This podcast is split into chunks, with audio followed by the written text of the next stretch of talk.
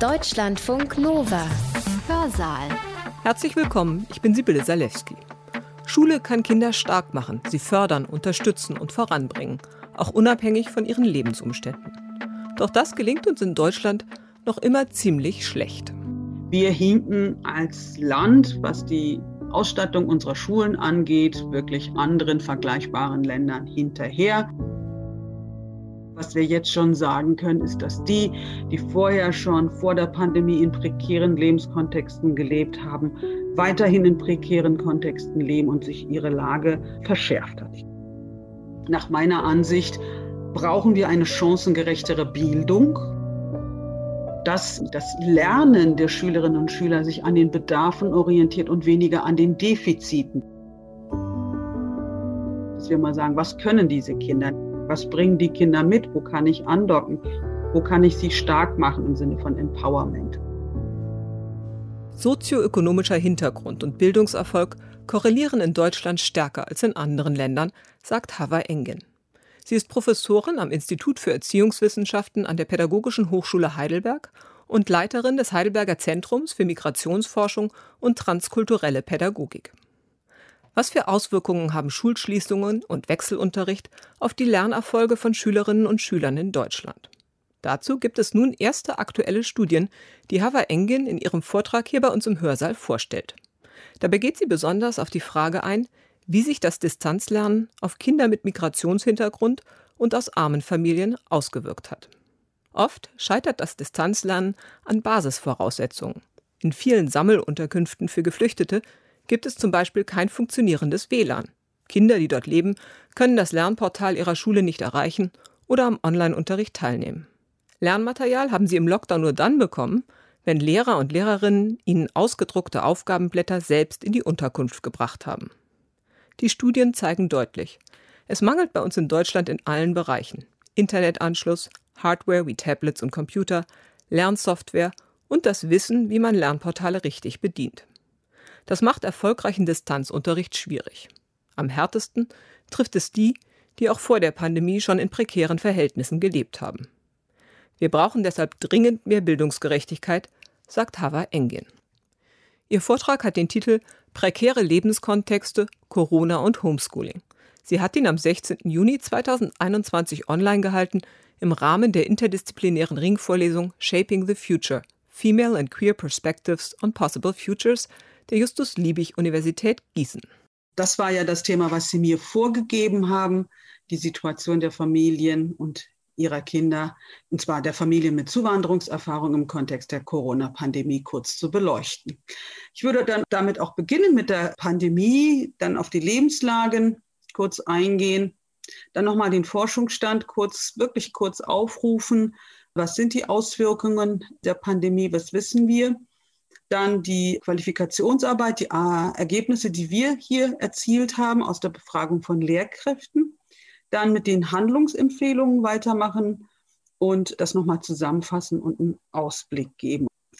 Ja, nochmal zu der Covid-Pandemie 2019, Ende 2019 können sich sicherlich alle erinnern, Dezember, da saß man noch zu Hause und hat in der Tagesschau die Bilder aus Wuhan gesehen und gedacht, hm, es ist jetzt eines wieder der sozusagen Pandemien oder sozusagen Ausbrüche und weit weg von uns.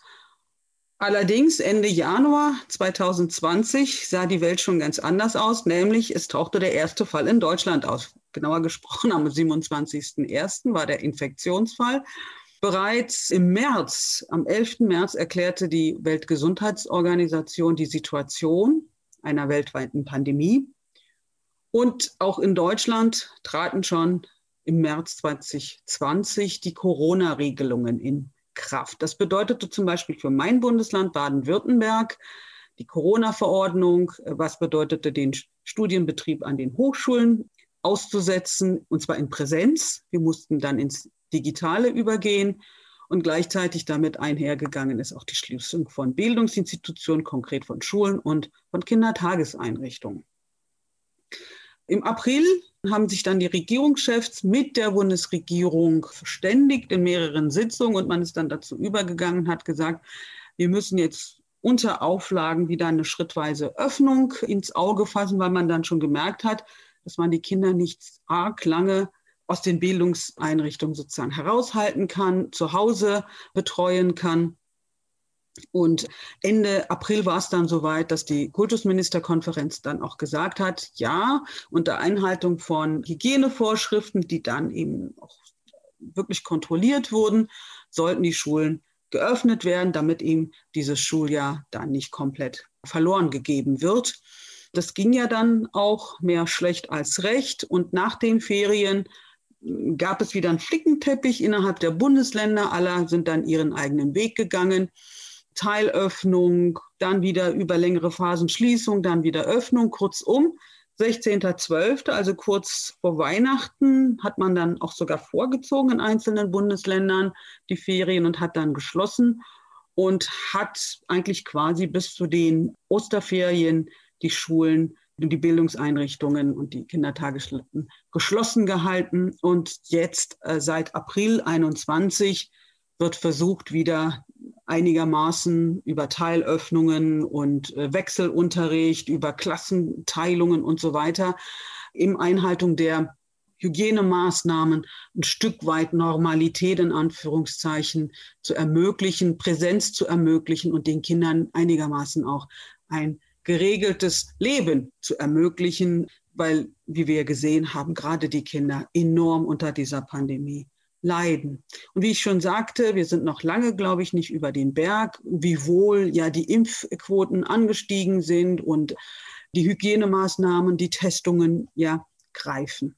Wen hat das getroffen? Wir haben erste sozusagen Erhebungen, Studien. Wir wissen noch gar nicht, was wirklich die Auswirkungen sein werden. Es ist nur abzuschätzen. Auch das, was ich heute präsentiere, sind so erste Annahmen, Mutmaßungen.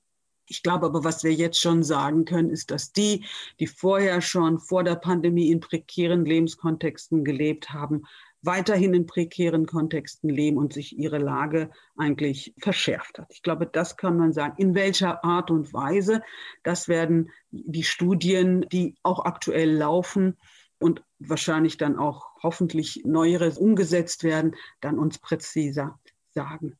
Zu den Lebenslagen würde ich gerne beginnen mit Armutsquoten und die geben mir immer einen guten Hinweis, wo wir sozusagen Benachteiligung vorfinden, wo wir hm, annehmen können, dass in den Lebenskontexten eben sozioökonomische Schwierigkeiten zu erwarten sind. Was überrascht ist, dass die Quoten, also nicht überrascht, aber schon, dass zwischen 2006 und 2019 die Armutsquote in Deutschland zugenommen hat, grundsätzlich von 14 auf 15,9 und insbesondere eben auch in der Alterskohorte unter 18 von 18,6 auf 20,5. Und was wir wissen, Armut und Benachteiligung trifft verschiedene Gruppen unterschiedlich. Sie trifft in der Hauptsache Menschen mit niedrigem Qualifikationsniveau und Menschen, die sozusagen auch jung und sozusagen niedriges Qualifikationsniveau haben. Und sie trifft in ungleichem Maße Menschen ohne deutsche Staatsangehörigkeit, also Ausländer. Dazu können eben Menschen mit Fluchterfahrung dazugehören und was wir auch wissen, es trifft eben mindestens in doppeltem Maße Menschen mit sogenanntem Migrationshintergrund. Vielleicht nochmal zur Präzisierung, Migrationshintergrund. Wissen Sie sicherlich alle, ich wiederhole es nochmal, entweder man selbst oder mindestens ein Elternteil ist im Ausland geboren und hatte bei der Geburt nicht deutsche Staatsbürgerschaft und kam nach Deutschland sozusagen. Ne? Also man selbst oder mindestens ein Elternteil im Ausland geboren und bei der Ausreise eben nicht über die deutsche Staatsbürgerschaft verfügen. Und Sie sehen hier eben tatsächlich, äh, dass da signifikante Unterschiede sind bei Menschen ohne Migrationshintergrund 11,1 Prozent beziehungsweise 11,7 Prozent die Armutsquote bei den Menschen mit Migrationshintergrund 27,8 Prozent. Also das müssen wir erstmal festhalten. Das ist noch vor der Pandemie. Armut ist ein Kennzeichen in vielen Familien mit Zuwanderungserfahrung. Das macht sich bemerkbar auch in der häuslichen Lernumgebung der Kinder und der Jugendlichen. Das korreliert ja auch in Deutschland, dass ökonomische Armut auch mit Bildungsarmut häufig korreliert dass die Kinder dort eben sehen, dass ihre Wohnung klein ist oder sie sie als klein empfinden, dass sie in stärkerem Maße über kein eigenes Zimmer und Rückzugsmöglichkeiten verfügen und auch letztendlich auch gar nicht über die technische und mediale Ausstattung in dem Maße verfügen, wie zum Beispiel Kinder mit leistungsstärkeren sozusagen Leistungen in der Schule. Das sehen wir auch an der neueren Studie, die im Rahmen jetzt auch der Corona-Pandemie herausgegeben worden ist. Auch das ist vom Institut für Wirtschaftsforschung in Köln. Die haben das nochmal, diese sozioökonomischen schwierigen Lebenslagen nochmal aufgedröselt. Das sind auch nochmal Zahlen vor der Pandemie. Was sind sozioökonomisch schwierige Lebenslagen? Einmal Familien mit Migrationshintergrund, Familien, die Transferbezug, ALG 2, also Arbeitslosengeld 2, Hartz IV würde man sagen, beziehen, dann Familien mit niedrigen Bildungszertifikaten und auch Alleinerziehende. Das heißt, das wissen Sie sicherlich auch, dass die ja auch gerade von Armut besonders gefährdet sind. Bei Migrationsfamilien können sozusagen verschiedene Merkmale zusammenkommen, müssen nicht, sodass sozusagen sie, die Kinder von verschiedenen Merkmalen gleichermaßen betroffen sind. Also nicht nur der Migrationshintergrund, sondern dass Eltern geringe Bildungszertifikate haben und vielleicht sogar Transfereinkommen beziehen.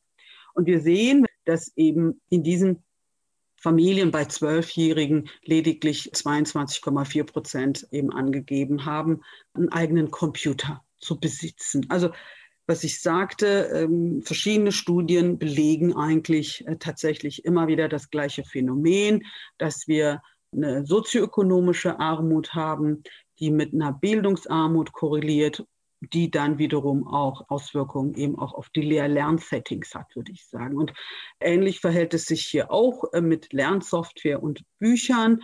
Und auch hier sehen wir in Familien mit Migrationshintergrund sind im Vergleich zu den anderen in geringerer Weise Lernsoftware und Bücher vorhanden.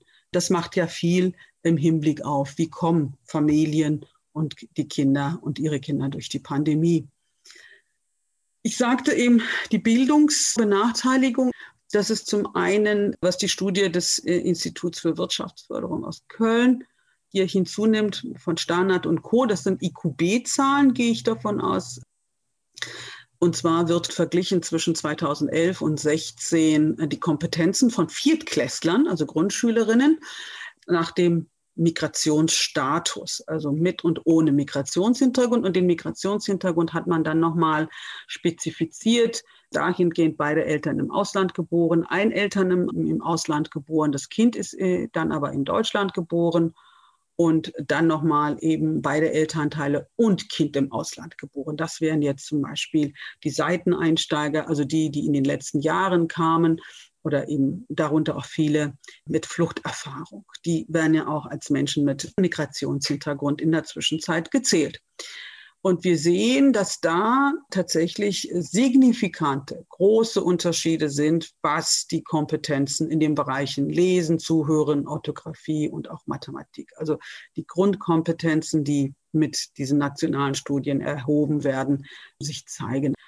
Beispiel im Lesen 2016 einheimische Kinder ohne Migrationshintergrund erzielen 512 Punkte. Bei den mit Migrationshintergrund, wo beide Elternteile und das Kind selbst im Ausland geboren ist, sind das 426 Punkte. Also das ist ähm, 80 Punkte.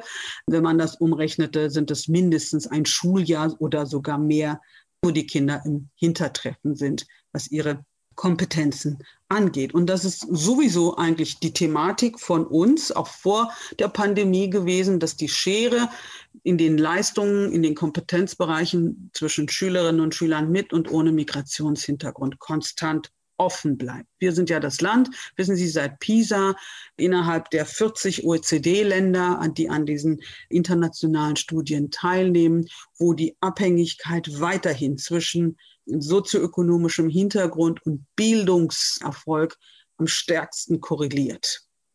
Kein anderes OECD-Land ist sozusagen so aufgestellt wie wir. wo die Interdependenz, wo die Korrelation so eng ist. Auch wenn man den sozioökonomischen Status berechnet oder rausrechnet, das kann man machen, bleibt eine Differenz bestehen. Also bildungsarme Kinder, einheimisch Deutsch, ohne Migrationshintergrund und mit Migrationshintergrund oder eben aus sozioökonomisch starken Elternhäusern. Und trotzdem bleibt da eben eine Differenz bestehen, die eben größer ist als der OECD-Durchschnitt. Zum Glück nicht so stark, ja, wie wenn ich sozusagen grundsätzlich die Unterschiede auf die Gruppe an sich übertragen würde. Also das zeigt auch, äh, dass Kinder, die mit Migrationshintergrund und aus bildungsaffinen Familien stammen, sehr gut performen. Das sagen ja auch die Bildungsberichte der KMK.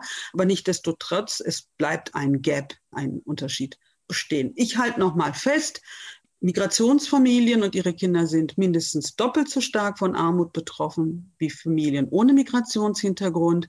Die häuslichen Lernumgebungen in diesen Familien sind im Vergleich zu denen ohne Migrationshintergrund ungünstiger im Hinblick auf Wohnraum und auch Lernmöglichkeiten. Und die Kinder verfügen auch über weniger Lernmedien, auch über das technische Equipment, wie ich das genannt habe, schlechtere Informations- und medientechnische Ausstattung. Ab März war das sozusagen der Standard, haben wir Fernunterricht, digitale Schule und die bestehenden sozusagen Leistungsdisparitäten zwischen einheimischen und zugewanderten Kindern, die ja vorher schon da waren, von denen wir annehmen können, dass sie sich im Rahmen der Pandemie stabilisiert bzw. wahrscheinlich ausgebaut haben, also zugenommen haben. Wie ging es Familien in der Pandemie, während der Pandemie? Da möchte ich diese eine Studie ins Gespräch bringen von der Vodafone Stiftung, die sich unter Druck nennt und speziell eben Eltern befragt hat. Warum ich sie äh, mitgebracht habe, sie ist eine der ersten sozusagen repräsentativen Studien. 1067 Eltern haben daran teilgenommen. Es ist eine Online-Befragung. Sie wurden befragt mit äh, Telefonen angerufen, kennen Sie. Und vor allen Dingen, sie lief in der Zeit, wo die Eltern schon eben seit März Erfahrung hatten mit Fernunterricht oder Distanzlernen. Also man spricht zwar immer von Homeschooling, aber der Begriff trifft es eigentlich nicht ganz, weil Homeschooling meint, dass die Eltern sich bewusst für den Unterricht von zu Hause entscheiden und ihre Kinder selber eben unterrichten. Das ist eigentlich Homeschooling im wahren Wortsinne. In unserem Fall haben sich ja die Eltern nicht freiwillig entschieden, ihre Kinder zu unterweisen, sondern äh, sie wurden dazu angehalten. Es blieb ihnen ja nichts anderes übrig. Insofern spricht man eher von Distanzlernen oder Fernunterricht. Und diese Ergebnisse werden auch nochmal aufbereitet in dieser Studie nach Eltern mit formal niedriger Bildung und Eltern mit formal hoher Bildung. Und Sie sehen, dass in den Familien mit formal niedriger Bildung sich die Eltern Gedanken gemacht haben, große Sorgen schon damals gemacht haben, wie die wirtschaftliche Lage der Familie sich entwickeln wird. Und zwar im negativen Sinne 70 Prozent bei denen mit formal niedriger Bildung zu 45 bei den Familien mit formal hoher Bildung, wo wir davon ausgehen können, dass sie eben in unbefristeten Arbeitsverhältnissen wahrscheinlich äh, tätig sind und wir eben gerade bei Migrationsfamilien ja die Situation haben, dass überproportional viele von ihnen in befristeten Arbeitsverhältnissen tätig sind und sich das ja dann auch Ende 2020, Anfang 2021 gezeigt hat, dass viele dort auch ihre Einstellung verloren haben, ihre Anstellung. Und im Vergleich auch Unterschiede in der Beantwortung der Frage. Ich mache mir Sorgen, dass mein Kind den Anschluss an den Schulstoff verliert.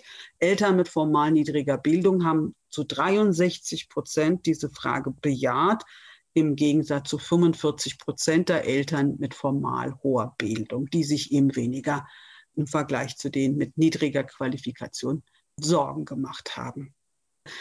Das sieht man dann auch auf die Frage über das Lernen, kommt es häufiger zu Streit zwischen mir und meinen Kindern. Da gibt es interessanterweise wenig äh, Unterschiede zwischen Eltern mit niedriger und formal hoher Bildung. Ich glaube, das, ist, das spricht raus, dass beide sich sozusagen in ihrer Rolle einfinden mussten, Ersatzlehrkräfte zu sein auf die Frage, mir fällt es schwer, meine Kinder beim Lernen zu unterstützen, weil mir die erforderlichen Kenntnisse und das Wissen zu den Lerninhalten fehlen, schlägt das natürlich bei den Eltern mit niedriger formaler Bildung aus. Da sind es fast die Hälfte der Eltern, ich glaube 48 Prozent, die diese Frage komplett bejahen, die sagen, trifft voll und ganz auf mich zu und trifft zu.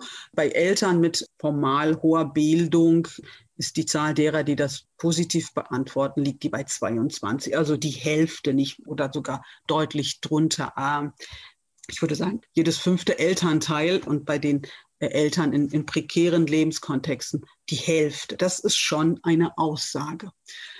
Auf die Frage, wie die Kinder sozusagen beschult wurden im Rahmen der Schulschließungen, kommt als Antwort an erster Stelle, wird genannt, Bearbeiten von Arbeitsblättern per Mail. Also da kommen jetzt die digitalen, die medientechnischen Geräte sozusagen zum Einsatz, gefolgt von Messenger-Diensten, WhatsApp. Das heißt, ich brauche da wieder Endgeräte. Ne? Also ich brauche die technische Ausstattung. Dann gefolgt von eben über die Homepage der Schule. Also ich brauche Internetzugang, so oder so. Und ich brauche auch technisches Wissen und Können, auch als Eltern, nämlich Lernplattformen. Erstmal zu wissen, was ist eine Lernplattform und wie bediene ich sie? Ja, hier Schulcloud, Moodle, Anton-App, das sind alles Dinge. Ich glaube, viele Eltern konnten das nicht mal buchstabieren vor der Pandemie und mussten sich in kürzester Zeit da einfinden. Und jetzt mit Eltern mit formal niedriger Bildung waren da besonders gefordert. Ah, technisch, dann im Hinblick auf die Endgeräte und auch im Hinblick auch diese ganzen Plattformen bedienen zu können, also technisches Wissen, Fachwissen plus dann auch sprachlich. Ne? Das ist äh, in höchstem Maße spezifizierte Fachsprache. Das muss ich erstmal alles können, damit ich das mit meinen Kindern auch zum Laufen bringe. Und hier dann noch weitere sozusagen Videotools, die ja auch erstmal installiert werden mussten, wie Skype, Zoom, Videochat. Ne? Was jetzt so für uns, was wir hier gerade auch praktizieren, wer hätte das vor anderthalb Jahren gesagt, dass das zu einem integralen Bestandteil unseres Lebens und des Lernens und des Lehrens wird. Und auch diese Grafik zeigt, deshalb ist die Studie so wichtig, dass es keine graduellen Unterschiede gibt zwischen den Schulformen.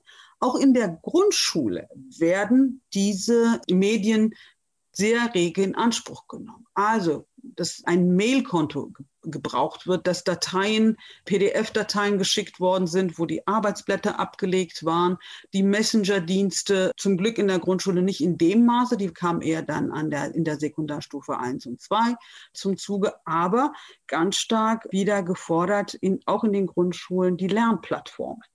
Also auch Eltern mit Kindern im Grundschulalter brauchten diese Ausstattung. Jetzt vor dem Hintergrund der Lebenslagen der Familien mit Migrationshintergrund, dass sie eher zu den sozioökonomisch schwierigen Lebenskontexten gehören, von Armut betroffen sind, und können sich vorstellen, was das für eine Herausforderung darstellte. Und hinzu kommt, diese Studie habe ich mit aufgenommen, auch wenn ich weiß, die fällt ein bisschen aus dem Rahmen. Das ist eine, die von der Technischen Universität München durchgeführt worden ist, und zwar mit Frauen, einer richtig großen Zahl, 3800 Frauen, auch im gleichen Zeitraum Gewalt gegen Kinder. Also in welchen Familien gab es Gewalt in den Familien. Sie wissen, das ist ein Dauerthema, was weiter an Brisanz gewinnt und ich denke, wo wir noch gar nicht die Tragweite ermessen können, aber erste Hinweise hier bekommen, dass wir im Schnitt in Familien, die in belasteten Kontexten leben, also sprich, wo die Familie Elternteile von Arbeitslosigkeit betroffen sind, eben überproportional äh, die Kinder, also rund 10 Prozent Gewalt erlebt haben oder wo finanzielle Sorgen waren, Angst vor Arbeitsplatzverlust oder ein Elternteil eben Depressionen hatte. Diese Kinder waren gerade sehr gefährdet. Jetzt nochmal habe ich geguckt, gibt es eigentlich Zahlen, Daten für die Situation Familien mit Fluchterfahrung in Sammelunterkünften. Das ist ein Begriff Sammelunterkunft. Ich habe das nochmal als Vorbereitung überprüft. Man kann auch Gemeinschaftsunterkunft sagen. Das hängt sehr davon ab, wie das jeweilige Bundesland, welche Begrifflichkeit es verwendet. Letztendlich sind es Unterkünfte, die von Staat vorgehalten werden, in denen dann Menschen einquartiert werden, die eben zu uns kommen und um Asyl bitten, um Schutz bitten.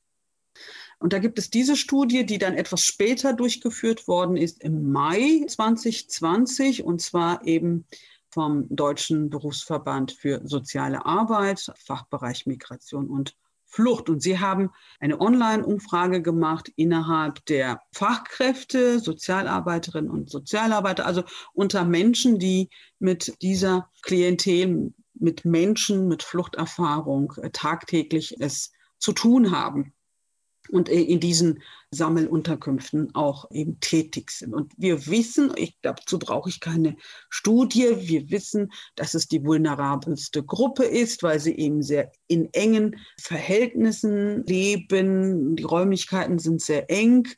1100 bis 500 Plätze, mehr Bettzimmer, die sanitären Anlagen sind sehr, sehr schwierig. Das wissen wir alles, dass WGs von großen Zahlen genutzt werden, WCs, die Duschgelegenheiten und so weiter. Alles sehr, sehr schwierig. Das wissen wir. Und das, was ich Ihnen jetzt kurz nenne, ist auf der Grundlage von 214 Rückmeldungen von Fachkräften erfolgt. Und die geben ein Meinungsbild. Und ich denke, dieses Meinungsbild spricht schon Bände. Ich will auch zitieren auf die Frage, unter welchen Bedingungen machen Kinder und Jugendliche ihre Schulaufgaben, denn auch Kinder, das wissen wir ja, von Schutzbefohlenen und Schutzsuchenden unterstehen in Deutschland der Schulpflicht. Das heißt, Kinder, die in Gemeinschaftsunterkünften wohnen, gehen auch zur Schule und leben ja dort. Und da antwortet die Studie, der Bericht, ich zitiere, die Bedingungen für Homeschooling in Sammelunterkünften sind denkbar schlecht. In weniger als einem Drittel der Einrichtungen erhalten Schulkinder ausreichend Unterstützung bei ihren Schulaufgaben nach Einschätzung der Befragten. Also weniger als ein Drittel. In weniger als 20 Prozent gibt es Zugang zu geeigneten Computern und in weniger als 30 Prozent der Fälle haben sie überhaupt genug Platz, um ungestört ihre Hausaufgaben zu erledigen. Und das ist tatsächlich das, was wir auch aus unserer praktischen Arbeit immer wieder als Rückmeldung erhalten haben, dass tatsächlich die Möglichkeit der Unterstützung und die Kinder besuchen ja meistens Willkommensklassen, Vorbereitungsklassen, also sind im Prozess des Lernens der deutschen Sprache, standen plötzlich ohne Unterstützung da, personelle Unterstützung. Und was eben viel schwerwiegender ist, die technische Ausstattung ist gar nicht gegeben. Das heißt, viele Kinder und Eltern haben versucht, bei Smartphones diese Dateien runterzuladen, was natürlich gar nicht funktioniert. Und was noch schwieriger war, und da gibt es tatsächlich eben Fälle und gar nicht so wenige, dass die Gemeinschaftsunterkünfte überhaupt kein tragfähiges WLAN haben. Das heißt, eben damit überhaupt die Geräte gar nicht zum Laufen gebracht werden können. Ja, das heißt, die Kinder waren komplett zum Teil abgeschieden, so dass wir auch Lehrkräfte eben gesprochen haben, die gesagt haben, wir drucken alles, machen eine Mappe, fahren und übergeben es den Kindern und holen dann die Materialien nach einer Woche ab, weil eben das digitale Lernen mit dieser Klientel nicht funktioniert, schlicht und einfach. Ja, und eben, dass auch die Fachkräfte gesagt haben, dass ähm, in der Pandemie auch ihre Arbeit sich dann nochmal erschwert hat und auch der Krankheitsstand und so weiter zugenommen hat. Also, ich fasse nochmal zusammen. Eltern mit formal niedriger Bildung können ihre Kinder viel weniger eben unterstützen. In der Pandemie wird es noch herausfordernder für sie, weil sie eben in vielerlei Hinsicht gefordert sind. Sie müssen die Endgeräte bereitstellen, sie müssen tragfähiges WLAN vorhalten und sie müssen dann auch fachlich in der Lage sein, tatsächlich die Hausaufgaben mit ihren Kindern zu machen. Und mit formal niedriger Bildung plus Schwierigkeiten in der Deutschkompetenz können Sie sich vorstellen, wie sich das sozusagen addiert hat was wir auch gehört haben, dass Kinder temporär eben auch Gewalt ausgesetzt waren, jedes zehnte Kind. Und sich die Situation noch sozusagen dramatischer zeigt bei Kindern, die eine Fluchterfahrung haben und in Sammelunterkünften mit ihren Familien untergebracht worden sind. Also nichts sozusagen, was einen Lichtblick machte oder zeigte, sondern eher eine Verschärfung. Und da möchte ich überleiten äh, zu der Studie einer unserer Qualifikanten, Frau Enslen, die eben im Rahmen ihrer Masterarbeit, die ich betreut habe, Lehrkräfte befragt hat im Hinblick, wie funktioniert eigentlich, sie hat es Homeschooling genannt, der Fernunterricht mit dieser Klientel und hat gefragt, was machen Sie für Erfahrungen, speziell mit Schülerinnen mit Migrationshintergrund und wie ist die Erreichbarkeit? Und hat dann im weiteren Schritt auch gefragt, was machen Sie eigentlich? Machen Sie Förderangebote? Und wenn ja, welche Förderangebote machen Sie? Also haben Sie in der Pandemie spezielle Förderangebote für die Schülerinnen und Schüler, für diese Schülerinnenklientel aufgelegt? Es war ein Online-Fragebogen. Sie hatten eine Plattform konstruiert und Kolleginnen und Kollegen angeschrieben und 160 haben die Fragebögen auch komplett beantwortet. Das ist dann in die Auswertung eingegangen und es haben Lehrkräfte unterschiedlicher Schulformen auch daran teilgenommen. Das macht eben die Ergebnisse so spannend, auch wenn sie nicht repräsentativ sind. Einige Ergebnisse decken sich mit dem Forschungsstand und andere geben auch nochmal Hinweise, wo wir Handlungsbedarf sehen müssen und dringend Handlungsbedarf, Umsetzung, konzeptionelle Umsetzung gefordert ist. Und wir sehen, wir haben in der Hauptsache, haben so Kolleginnen im Alter von 30 bis 45 in der Alterskohorte teilgenommen. Das waren so die 41 Prozent, die anderen waren 45 Prozent. Und älter, das waren so 40 Prozent. Also erfahrene Kolleginnen und Kollegen haben sich beteiligt. 80 Prozent zu 20 Prozent. 80 Prozent waren weiblich, 20 Prozent waren männlich, die die Fragen beantwortet haben. Von den Schulformen, die Hälfte der Teilgenommenen unterrichtet an Grundschulen, 20 Prozent an Realschulen, 20 Prozent an Gemeinschaftsschulen, so ähnlich den Gesamtschulen in den anderen Bundesländern. Und immerhin 12,5 Prozent arbeiten in sonderpädagogischen Bildungs- und Beratungszentren, die in anderen Bundesländern Sonderschulen heißen, heißen bei uns SBBZ. 98 Prozent der Kolleginnen und Kollegen, die teilgenommen haben, unterrichten in Baden-Württemberg. Drei Kollegen aus Rheinland-Pfalz haben auch teilgenommen. Wichtig, deshalb präsentiere ich Ihnen das auch, dem Großteil der Kolleginnen und Kollegen, die hier teilgenommen hat, arbeitet an Schulen, an denen der Anteil an Schülerinnen und Schülern mit Migrationshintergrund bei über 30 Prozent liegt. Ne? Also zwischen 35 und 50 Prozent sehen Sie 21 Prozent, bei zwischen 50 und 65 Prozent sind es 11 Prozent und über 65 Prozent der Migrationsanteil sind 17 Prozent. Also das heißt, wir haben fast die Hälfte der Kolleginnen arbeitet an Schulen, wo ein hoher Anteil an Schülerinnen und Schülern und damit auch Familien mit Migrationshintergrund sind. Und dann wurden auf die Frage der digitalen Ausstattung an der Schulform haben eigentlich unisono ob es jetzt die Grundschule, die Realschule oder die Bildungszentren sind, deutlich über 40 Prozent geantwortet, nee, die digitale Ausstattung der Schulen war nicht angemessen. Ne? Das ist das, was ja auch rausgekommen ist in der Pandemie. Wir hinken als Land, was die Ausstattung unserer Schulen angeht, wirklich anderen vergleichbaren Ländern hinterher die Zahl derer, die Ja gesagt hat, also positiv die Frage beantwortet, es liegt eben bei einem Fünftel oder sogar drunter. Also da ist viel Handlungsbedarf.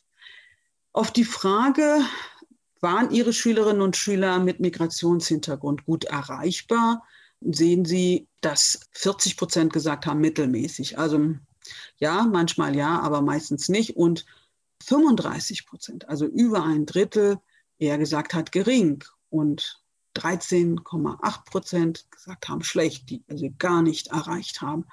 Da sind wir wieder bei fast 50 Prozent, die sozusagen ihre Schülerschaft, diese Schülerschaft mit Migrationshintergrund und zum Teil auch Fluchterfahrung sehr wenig erreichen konnte.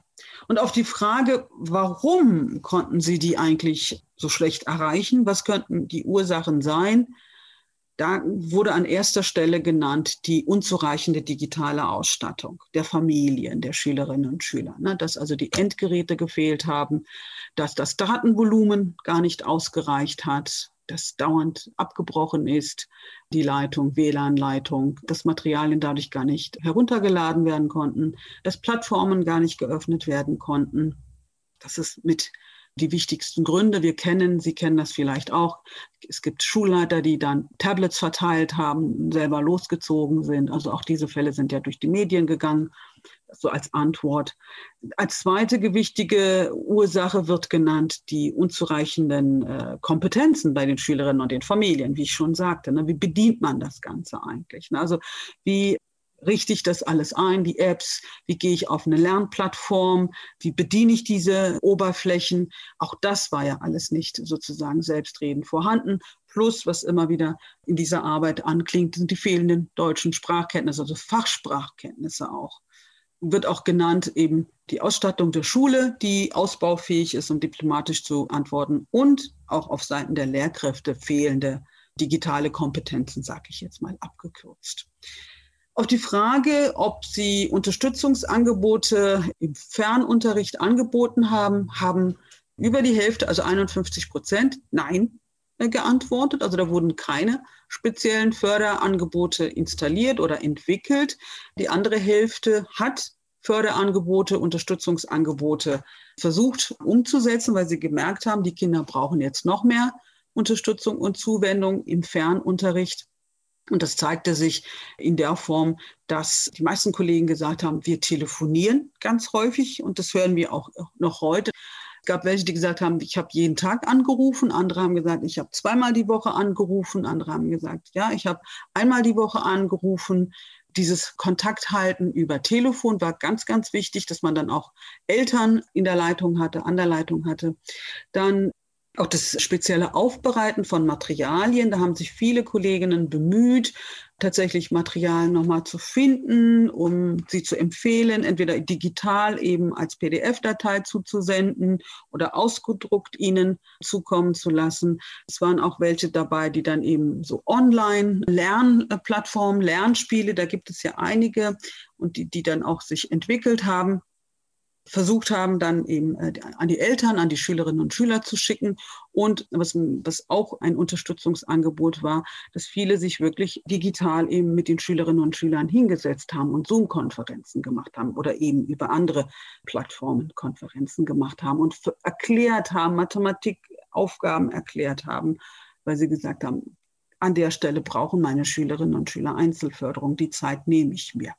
Also man kann nicht, zumindest zeigt uns das unsere Studie, nicht generalisieren und sagen, Lehrer wären abgetaucht oder nicht in Erscheinung getreten. Das kann man so unisono für die Lehrkräfte nicht sagen. Die Hälfte derer, die wir befragt haben, ich betone es nochmal, es ist nicht repräsentativ, aber es gibt einen Trend wieder, hat sich sehr wohl um die Schülerinnen und Schüler bemüht.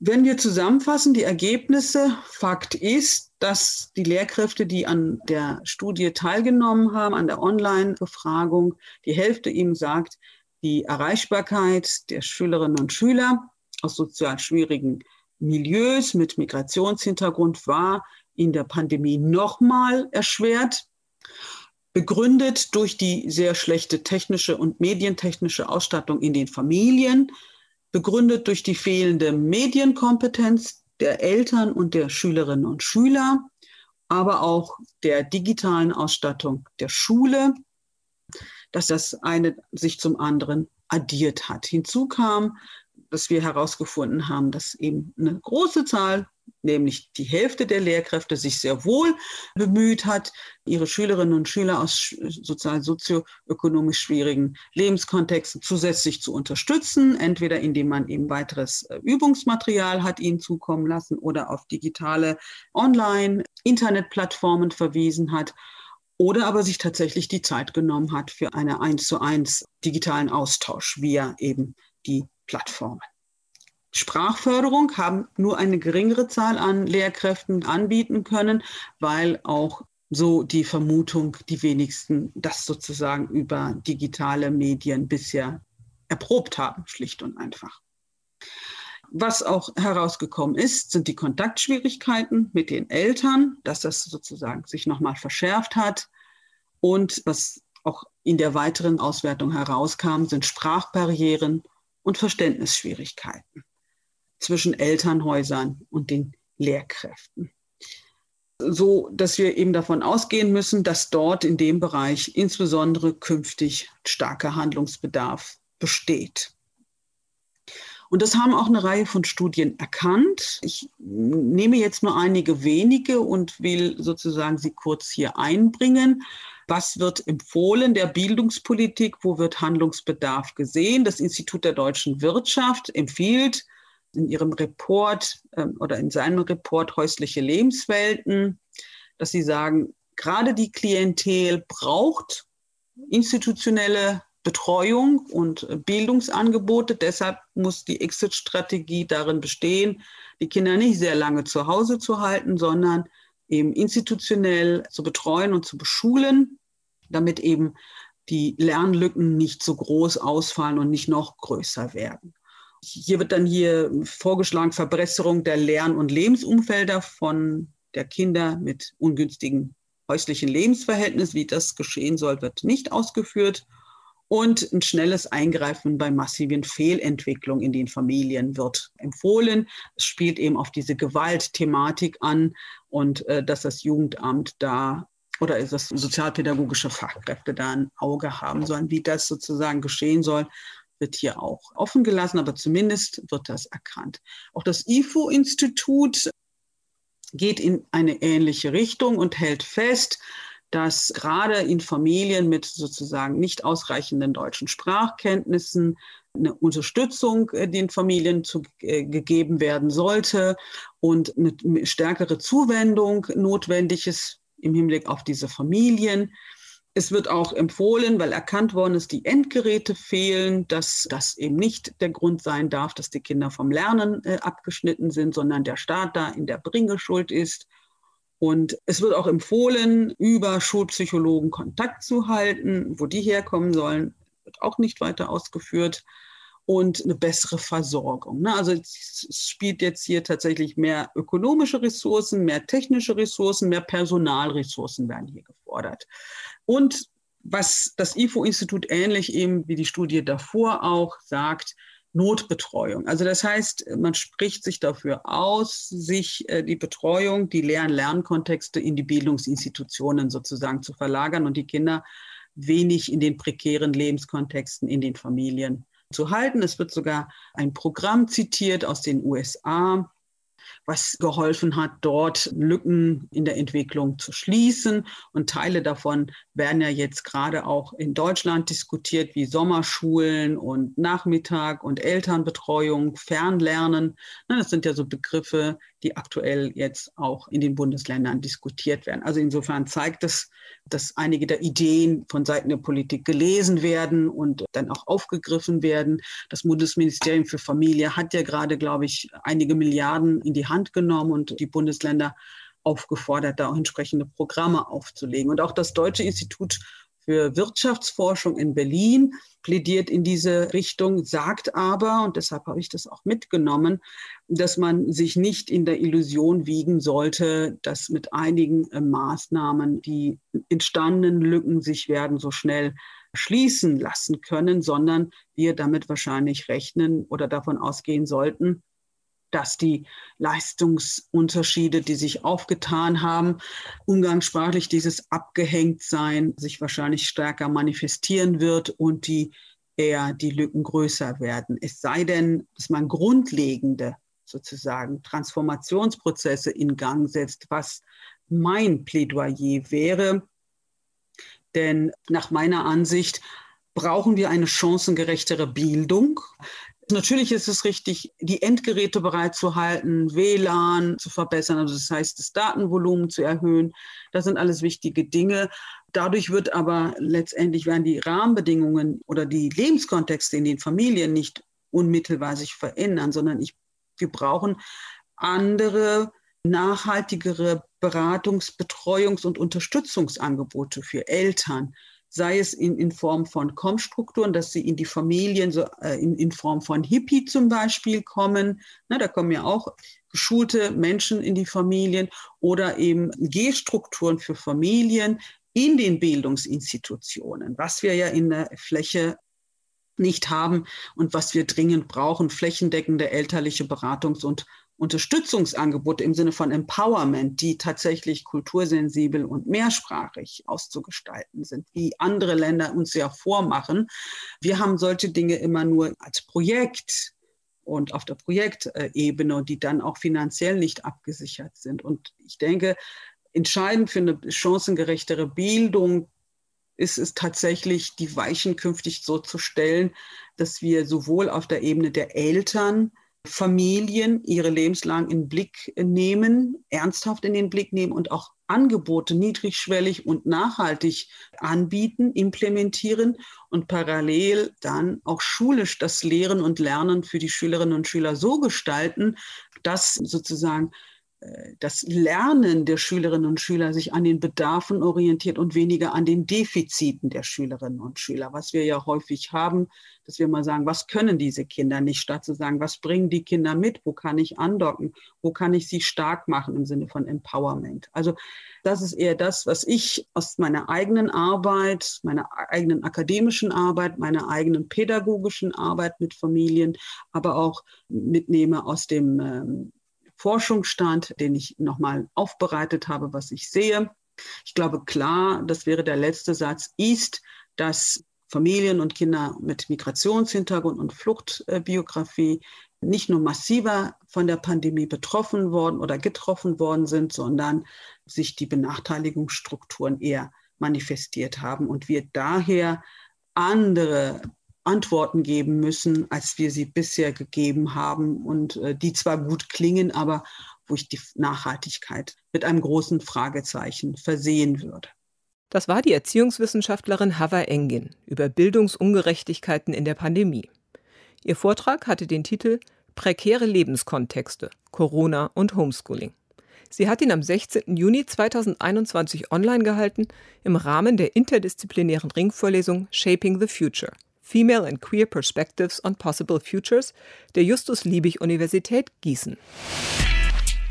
Deutschlandfunk Nova. Hörsaal. Samstag und Sonntag um 18 Uhr. Mehr auf deutschlandfunknova.de.